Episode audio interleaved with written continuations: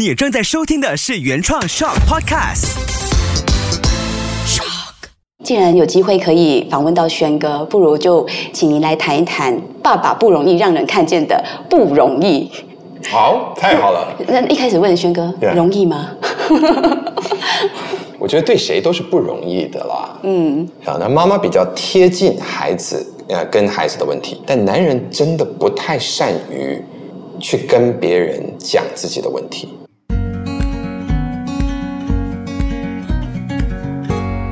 的育儿天地。欢迎收听秋月的育儿天地，搞懂孩子不费力。Hello，我是秋月。今天这一期呢，我可以说是托马先生的福，然后有这个机会可以邀请到这位来自台湾的朋友，而且这也算是秋月的育儿天地这一档 podcast 呢做满一百集之后的一个小小突破，也算是我觉得为这个节目很加分的部分。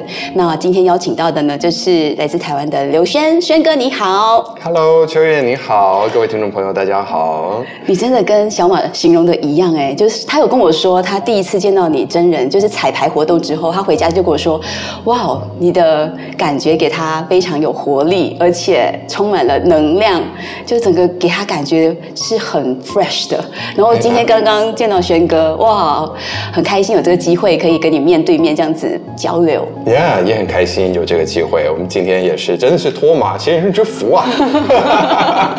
yeah, 呃，今天来到真的我呃将近三年了，嗯，没有回到马来西亚。那呃，你看我都会说回到马来西亚，因为对我来说，马来西亚真的是一个非常非常熟悉的地方。嗯，我已经过来这里，我数不清多少次了。嗯，哎，那在这里有很多很多好朋友，所以今天有这个机会能够能够在这边跟你聊聊天，哦，我也觉得非常开心。而且这次轩哥来到节目当中呢，是希望可以聊一些你的家庭生活，你在家中扮演爸爸这个角色。哦、no no no No, 是是你希望我来聊这个？对对对对对，是我希望你来聊这个。你希望我来聊这个？对对对 OK，yeah，你想要聊什么，我们都可以。因为之前小马邀请你来是谈企业，谈在公司经营上、团队经营上，但现在我把这个缩小范围到家庭系统里面，就是这个主题。我会觉得哦，嗯嗯，它是扩张范围哎。啊，是 我们常常都会觉得，好像事业是一个非常大的事情啊，家相对来说是小，但真的在我们的心中，它不一定啊，嗯，对不对？对对啊，家应该是非常大的。真的，因为在周遭的环境，就是任何的工作场域遇到的人，其实他的形成，这个人的整个感官，他就是家中形成的他。所以这个课题，就像你说的，哎，真的是，嗯，这样子的一个很奇妙的一个画面。对尤其是现在谈到“爸爸”这这两个字，我之前收到一些马来西亚的爸爸，尤其是双薪家庭的爸爸，他们有很多不容易的部分。我是很意外，因为亲子节目我大部分收到的都是妈妈的 inbox 私讯，但是这几个月。爸爸特别多，嗯嗯，所以我就想到，哎，既然有机会可以访问到轩哥，不如就请您来谈一谈“爸爸不容易”让人看见的不容易。好，太好了。那一开始问轩哥容易吗？我觉得对谁都是不容易的啦。嗯，那嗯，我当然自己在经营家庭的时候也发现，不是像童话故事里面那样，对你结婚有了小孩，你就呃就是幸福一辈子，或者是说你只要善于沟通，一切都会 OK。嗯，啊、我也看了很多书。嗯、在有小孩之前，我啊教养的书啊，然后家庭经营的书啊这些，那你也知道，就是中文有那么一句话呃一个 saying 嘛，就是第一个小孩照书养，对第二个当 照猪猪养养，是是。对，所以我觉得对于家庭的经营也是一样，你不管之前你看了多少的理论，嗯，呃，真正每一个家庭都是不一样的，每一个家庭都有他自己的一本难念的经，但也有它好念的地方，就是我们有我们自己的 blessing。啊，我们也有我们自己的这些啊，我们怎么说 challenge？嗯呀所以啊、真的是真的是不同。哎对，而且你念的方法，你投入的意愿，也会影响到他好不好念这个课题。那在家庭生活中，其实轩哥大部分的时间扮演的角色是什么呢？像我听 podcast，有时候发现你好像常在家里分享你对心理学领域的研究，然后跟孩子说很多道理。你是那种说道理的父亲，还是是那种有很多生存工具的，随时可以帮助到孩子的父亲，还是小朋友的玩伴，很温和，还是有一点严格？哇哦，呃，有一点是你刚才所形容的每一个的综合体，嗯嗯，但我们家是严母慈父，比较偏这样子啊。那当然，我这么说的时候，我也不是说我我的太太是绝对严格，嗯啊，但毕竟很多小的小细节，生活的小细节的这些部分，嗯，这是我太太在管。那我呢，比较注重是孩子有没有在乐于学习。嗯，有没有快乐发展？他们有没有自己的好奇心？现在还太小了，谈不上什么 passion 啊。但是他们对于生活有没有一种这种乐趣？那这一点呢，是我会出一些点子。嗯，我也是有很多理论可以来参考 啊。但是我们家里面实际会实做的这个 credit，我必须要交给我太太，因为她是一个执行力非常强的人。所以呃，拿我们家的家庭旅行。来说好了，啊，有一些家庭是爸爸来管计划啊，嗯。那有一些是妈妈来管计划，那我们家就非常非常是属于后者，嗯，妈妈来操作，对对对，她的 她来计划，她来规划家庭里面的 vacation，但是我就希望在这个 vacation 里面，例如我们去到哪里哈，我们到例如在一个博物馆或者一个美术馆，我就会负责来做这个导览。或者我会先上网去查一些资料，再带小孩说：“哎，我们来看看这幅画，它里面有什么样有趣的地方？或者我们去看，呃，这个博物馆它有什么值得去探索的地方？这样，哎，这个，所以我们是这样子分工的。这个分工模式有一点蛮像我们家也是这样操作。就是先生可能前期他担心他给太多意见，我们会有争执还是什么，所以都是全权交由我来处理。嗯，然后去到现场的时候，他也知道我做了很多功课，也挺累了，而且要顾孩子，他就好。那那个导览的部分呢，或者是很多细节的部分，就由他来处理。Yeah，不瞒您说，我们昨天晚上就有聊到这件事情。我们在吃晚餐的时候，对，我们还因此我们说，哎，我们的以茶代酒，我们来这样子，对，互相敬一杯，因为呃，这的确，他也说。这个在家里面啊，他是比较他他就是会配合，嗯啊，那我呢也会笑称我自己跟我太太是绝配，嗯，绝对配合，嗯，那我但我相信这个过程也是磨合出来的，嗯嗯，就他一定是经历过一些什么，然后哎，终于找到一个默契，才可以这样操作。对，他是默契，但呃，如果我们说这里面的磨合的话，当然它也是一种我们个别的分工。他怎么样不会踩到彼此的脚？嗯，好，但同时也能够欣赏彼此所做的事情。这个是我觉得在家庭经营里面，或者在沟通上面，啊，在过去这几年来，我发现我跟我太太有花比较多时间，真的在 work on 的就是这件事情。对，如何真的可以啊欣赏彼此的不同。个性上面的不同，呃，沟通方式的不同啊，然后啊，甚至观点，看同一件事情的观点的不同，在这个不同之中，还是可以一起来朝着同一个目标，把家庭给经营好。而且懂得看不同之后，你也比较可以去发现对方比较不容易的地方是什么。Yes。然后。就比较不会去苛刻要求，或者是希望对方改变些什么东西。嗯，但是这个在马来西亚的可能双亲家庭的结构里面，它比较会难操作，因为可能双方都很累了，工作回来之后，可能就会开始去数落对方，就为什么都是我来负责洗衣，为什么都是我来负责陪孩子做功课？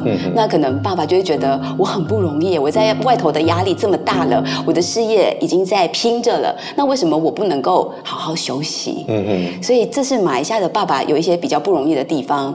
那如果两个都希望可以一起休息的话，嗯，就曾经有一个爸爸，他上个月跟我问起应该怎么做，就是他两个都需要在周末工作，嗯，结果没有任何一方愿意妥协，就变得孩子需要长时间待在安亲班，嗯，别人雇托婴，那孩子就出现了一些身心上的问题，嗯。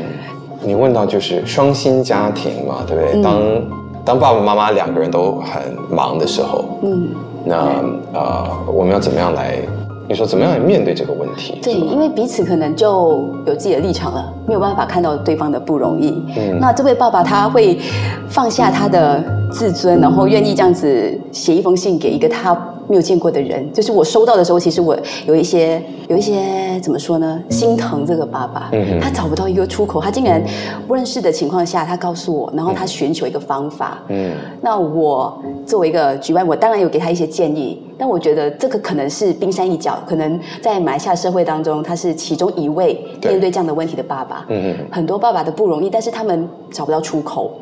嗯，我我们碰到这种状况，当然它是它有外部因素，它也有内部因素。嗯对，那因为我们没有办法跟这位爸爸坐下来真的来聊，当然希望如果有机会的话，改天让他真的是可以在这边啊，那加入这个交谈，我相信我们会听到更多的这个细节。嗯因为所有的东西都是藏在这个细节之中。嗯，那我相信解决的方法往往也是藏在细节之中。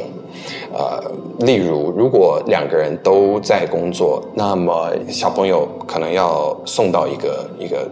无论是托婴中心，或者说一个一个安亲班，嗯。啊、那他出现这些问题，那是不是跟这个安亲班本身是有关联？哦，也许是安亲班的老师，嗯，呃，也许这个是需要先跟孩子在谈的状态，而不是父母亲在互相说你为什么没有照顾好，或者你为什么没有照顾好？啊、那当我们先去了解究竟这个问题到底是出在哪里，它是为什么？哦，那我相信其实有很多东西，其实当父母亲都在忙的时候，嗯，孩子大部分其实也都可以理解，嗯。啊，只要父母亲在跟孩子相处的时候，不会常常心不在焉，嗯，只要有足够的静心时刻，我相信大部分的孩子都是可以理解。但是，这并不是说所有，嗯，有一些孩子还是需要比较多的陪伴啊。那所以回答这个，我们把这些归类为可能一些外部因素，嗯啊。那如果能够，比如说换一个安亲班啊，或者我们可以去聘请一个家教啊，或者用一些什么其他的方法可以解决的话，我们当然可以朝这个方向。那内部因素是这个比较值得去真的两个人坐下来好好来探讨的一件事啊、因为碰到这样子的状况，我相信父母亲两人都会比较焦虑。以我之前所碰过的很多的家庭，通常会比较愿意提出问题跟讨论这些问题，说我们坐下来，我我我们有一个问题，我们来面对。往往其实都是妈妈啊，那妈妈比较贴近孩子，呃，跟孩子的问题。那爸爸呢？呃，我觉得有一部分是因为在外工作，然后有另外一部分，就像你刚才说的，男人的自尊，嗯可能会觉得啊，我今天我已经赚钱养家了，为什么我还需要去 deal with 这样子的、的问题？啊、那啊、男人呢也有另外一个文化特性，我这个我还不太清楚是不是所有的男人都是这样。啊、是不是属于说男人文化的这一点啊？但男人真的不太善于去跟别人讲自己的问题，甚至自己的好朋友。那这个女女性就比较不一样了，女性有闺蜜，嗯，闺蜜互相会支持彼此，有任何 relationship 上面的问题的时候，也都会在一个下午茶或者在一个周末的聚会上，大家可以侃侃而谈。男生呢，通常男生的 man talk 通常在聊什么？不会聊到家庭的生活的问题、孩子的情况，很少，就只是哈拉。我觉得很少。嗯，男人在讲东西的时候比较是 solution oriented。嗯，我们都在讲解决方法。所以，如果说今天是有一个什么教育上的问题的话，可能在讨论的就会是哪一个学校比较好，哪一个学校的系统是会比较好，我们一些经验的分享，那这些都是 solutions。嗯，哎，again，这个可能解决的是外部因素。嗯，但我们真正内心里面，我觉得我有没有被我的老婆理解？嗯，我觉得在这个家里面，我是不是扛了很重的重担，而觉得压力是有一点喘不过气来？我有没有觉得我好像虽然我很爱我的家人，但我的家人已经离我好像越来越远，不知道为什么这种疏远的感觉，这些感觉内心的话，男人是普遍来说蛮不善于跟彼此讲的。所以轩哥会建议听着 podcast 的这些男士听众，就是爸爸们，可以鼓起勇气开口去说自己的感受，还是先鼓励妈妈可以跟另一半多聊他的今天的感受怎么样？我我自己啊，其实我会鼓励男士们可以先找一些其他的男人一起来聊些事。先不找身边的这位女人吗？先找男人聊。对那女人会问：为什么不找我们聊？我们不能聊吗？不不是不能聊，而是如果能聊的话，那早就聊了，对不对？如果聊之间真的是都可以聊得畅通，那啊、也都可以这个沟通，可以把事情解决的话，那那那我们就没有问题了。我觉得很多男人是问题会往自己的内心里面吞，嗯，而说不出来，甚至也无法，可能缺乏这个具体的语言。于是，当有机会的时候，甚至宁可去跟一个陌生人说。我们说不定也不一定跟我们的好兄弟们说，好兄弟们彼此可能看个球赛啊，啊，一起来这边喝两杯啊，可能聊聊天，说些干话，事情就过了。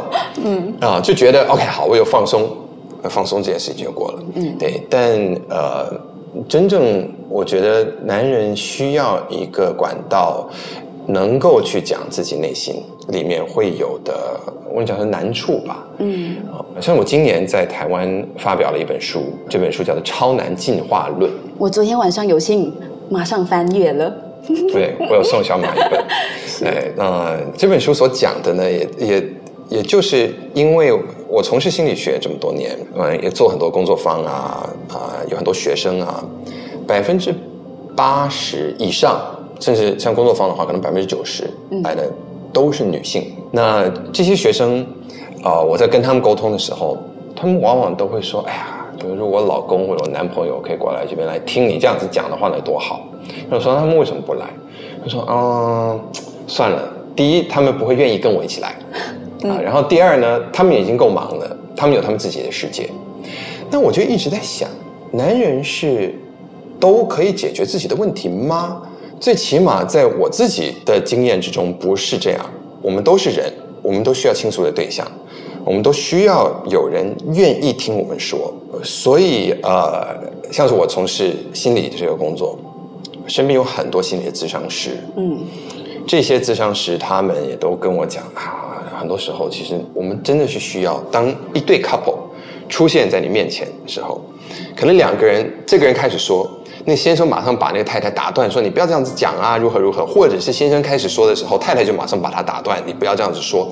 这个时候，你真的就应该建议他们两个人要分别，嗯，要有一段时间分别的来自上，因为你先分别的听到他们先叙说之后，你再把他们再合起来，再教他们如何去聆听彼此的话。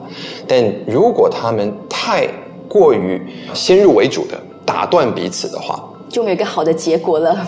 你在这边，你尽管去教他们怎么样去，you know, 跟彼此沟通，嗯，这个也未必回到家的时候真的能够实现，嗯，一个人先要觉得自己有被 listen to，那他才这个耳朵也才会打开来，嗯，对，大部分的人真的是会先需要把自己内心的话先说出来，刚轩哥有提到的那本书《超难进化论》，我就特别花了时间看第四章，因为第四章呢，它的内容。蛮契合今天我们谈的“爸爸不容易，让人看见的不容易”，就是家庭关系，男人先发当主力。嗯，然后其中有一段呢，提到了男人扛起家庭这个责任，然后里面有写到说，男人对父母、对伴侣、对子女的责任跟行动，还有一些建议。像我特别取了这一段，男人对子女的行动。多多关注小孩正在做、喜欢做的事，多听他说话，接受他的特质，与孩子面对困难找出方法。子女最需要的是陪伴和支持，不是否定和责备。嗯哼，这个也是对伴侣应该要做的事情。但是很多爸爸他们看了这段话，可能知道，但是行难，就是很难去操作这个方式。对对，那这个我觉得那句话说，沟通最重要的一个步骤就是学会如何倾听。嗯，啊那这个理论，我相信大家在字面上面也都了解，但是连我自己到现在也都还在学。我觉得这是一个一辈子的修炼，修炼自己如何真正能够听得进对方在说什么。这个的确是一种，我觉得它是它是一个 skill，那这个在我们平常沟通的时候，当然男女之间有一些性别上面的差别了啊，就在在这种沟通方法在上面，但在这些年来，我们发现有改善，嗯，有比较不同啊，像以前我们说男人真的就是一个只会去。you know 去讲跟解决问题，甚至是根本不想要沟通。嗯，但现在男人，我觉得越来越，尤其新一代的的先生们啊，越来越愿意沟通。但是这个愿意沟通，跟我们有没有办法去听得到对方真的在说什么，我觉得这是两回事。那我们先首先先需要了解的一点是，我们两个人在。沟通的时候，往往看到的世界是不一样的。这个让我想到，也是最近我听到的一个 podcast，他访问的是一位哈佛的学者，专门在研究的就是夫妻之间的沟通啊，或者说任何两个人之间的沟通啊，conflict resolution。那她在她年轻的时候，跟她当时的男朋友，后来成为她先生，两个人是因为喜欢 ballroom dancing 跳国标舞而认识的。好，那他们两人就是常常会一起呃去参加一些国标舞的这种比赛。那说国标舞啊，你不要看，其实两个人跳起来的时候好像是都在恋爱，但其实往往在练习当中，两个人其实是。然后是会非常交锋的，嗯，哈，就是说是你为什么在那边拖拍啊？或者你为你刚才那样子，你你你那个脚步跨太大了，然后另外一个人就说我没有啊，你才有啊，哦，你那个重心不不够啊，或者怎么样？所以其实有很多时候，大家为了比赛上场的时候，you know，为了表演，都可以有一个非常 peace。啊，非常好像两个人就是一样很和谐，对，就是这样。可是，在台后却是哇，完全另外一个样子。啊，那当我在听到他分享的时候，他也给了一个意向。他说，两个人其实你看，在跳国标舞，两个人是抱着彼此，嗯，看的是完全不同的方向。而就在一个排练室里面，一个人可以看得到镜子，另外一个往往是看不到。你看我的前方，但我看见你的后方，是这样的概念。对，两个人看到是完全不同的世界。嗯而这也是我们在心理学里面一个最基础的观念。这个观念就是，我们每一个人所自认为是真的这个 reality，都是我们的大脑所建立跟推论出来的。嗯，那。这个建立跟推论，它有很多很多的误差在里面。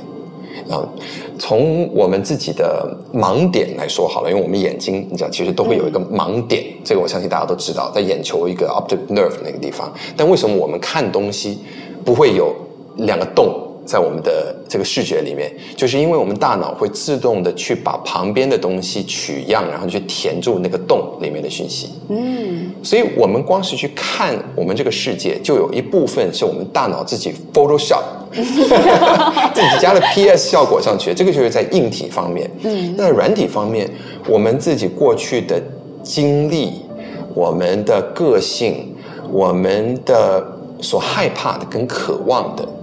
这些东西都会影响我们如何去解读这一面前所发生的事情。而当两个人，可能一个人，you know，在 office 里面经过了这一天啊，另外一个人可能在家里面忙着孩子啊，忙着收拾家里面，也是忙了一天。两个人所经历的这个宇宙就是完全不同。凑在一起的时候，每一句话，两个人可能听到的含义都会不一样。真的。对，所以你先了解。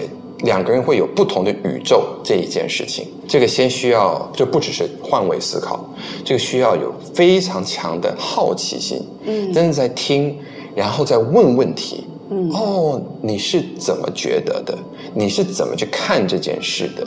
但是在问问题的时候，也要带着技巧，不是带着。你要先的一个态度，对对对对，所以你很不爽这件事，对不对？是，所以你宁可不要做这件事情，对不对？嗯对，用那种就是说先入为主的一个态度，把它转为一个问题，我觉得这种方法其实也是不智的。是啊，我们必须要把自己变成有点像个记者一样，嗯，不带甚至是有点不带情绪的嗯，去真的问清楚，去了解对方真正是怎么样在想这件事情。这个像个记者一样哦，我突然间闪过一个画面，就是我曾经跟我的另外一半小马说过，哎，你访问嘉宾的时候，你说话的方式能不能够用在我们家庭里面？你把我们当嘉宾，那你可能问的问题，你想的角度就会比较是 pure 一点，比较中立一点。对对对对，你好，不会叠加你的情绪，你的不爽。这些经验，或者你小时候成长的一些原生家庭给你的一些情绪，叠加在你跟我们相处的过程当中。嗯嗯，exactly，对，exactly。其实我们每一个人真的都可以在沟通之中更中立一点，但这个非常非常难达到，因为两个人会有。啊，之前一起走过的那些路，嗯，对，有那些之前没有化解完的心结，嗯，有那些对彼此一直想要说，但是还就就就揪在心里面说不出的那些话，那些东西都会成为滤光镜，嗯，都会 filter 我们所听到的。然而，当我们所听到的东西已经被 filter，已经被扭曲，我们说出来的东西，可能对方也是。会容易误解，所以我常常就真的觉得两个人的沟通上面，先需要去找到我们的 common ground 是在哪里，然后先认定我们一起的沟通目标是什么，嗯，再来了解你是怎么去看这件事情，你真正自己怎么去看这件事情，甚至有办法可以把我们的情绪放在一边，嗯，然后把问题归问题，我们把情绪归情绪，嗯，真的把自己当做一个记者，对，所以这个我们说是一种。是一种训练，它真的是一个修炼，因为连最棒最棒的记者也会碰到一些他们要访问的来宾，他们自己会 有情绪了，对，有情绪，对，我们大家都是人，是，对，但是这是一个非常需要去锻炼的事情。薛哥刚刚说的是两个人先修炼，但是其实呢，这个社会也给两个人很多的考验。比方说，你看，像社会当中，我们常常会问妈妈：“哎，你怎么平衡家庭生活？”但先少人去问爸爸。这位爸爸，你是怎么平衡家庭生活？没有人去关心爸爸在家庭中扮演的这个角色轻重，他怎么去投入？他有遇到很吃力的地方吗？这是不是对男生来说，你们长期困在心中的委屈的一点呢？还是你们根本觉得，哎，最好是不要问我，因为我根本就不想啊多扮一些角色什么的。呀，这个。呃，我不知道之前的就是我们父辈是什么样啊，我们当然也只能够看他们。那我觉得似乎在以前或许更保守的时代里面，男女。之间的这种分工，嗯。啊，可能在外工作的 opportunity 也是男生是会比较多，所以男生都是在外面工作跟赚钱，女生普遍来说都是在管家里面，嗯，对，那起码在我们华人社会似乎是这样，对。那这种分工到现在它已经变得越来越模糊，我们无论是双薪家庭啊啊，或者有一些甚至是家庭主夫，现在也有，对啊，而且越来越多，是。但是在这里面，我们还是有残留着一些。这个我们所谓可能讲说是父权社会会有的对于男人的一种期待，或是男人文化里面啊是习惯呃沟通跟这种讲的的一种方法。那这里面有很多东西，包括像说男儿有泪不轻弹啊，啊男人就应该要有这个肩膀。啊，是可以扛起责任。